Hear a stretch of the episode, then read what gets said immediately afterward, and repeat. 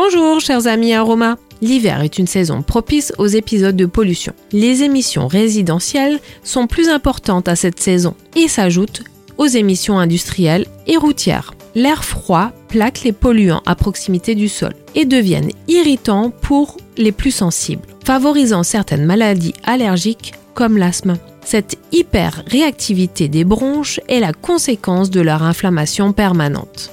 Les bronches se contractent et produisent du mucus. Cette réaction gêne le passage de l'air, c'est la crise d'asthme. Dans ce contexte, l'huile essentielle de Keila sera notre allié antispasmodique, des muscles lisses et bronchodilatatrice.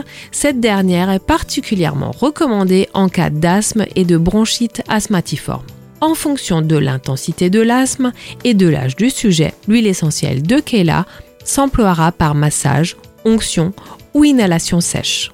L'huile essentielle de Kela est photosensible. Par sécurité, évitez d'exposer à la lumière du jour les parties de peau traitées. Les personnes souffrant de problèmes respiratoires chroniques sont particulièrement vulnérables à toutes les formes de pollution atmosphérique. Si tel est votre cas, un suivi auprès de votre praticienne en aromathérapie et naturopathie est idéal afin d'identifier le terrain de fond et de mettre en place des bonnes pratiques. Je suis très heureuse de partager avec vous les bienfaits de ces merveilleux alliés et à très bientôt pour de nouveaux instants aromas avec Arcilia.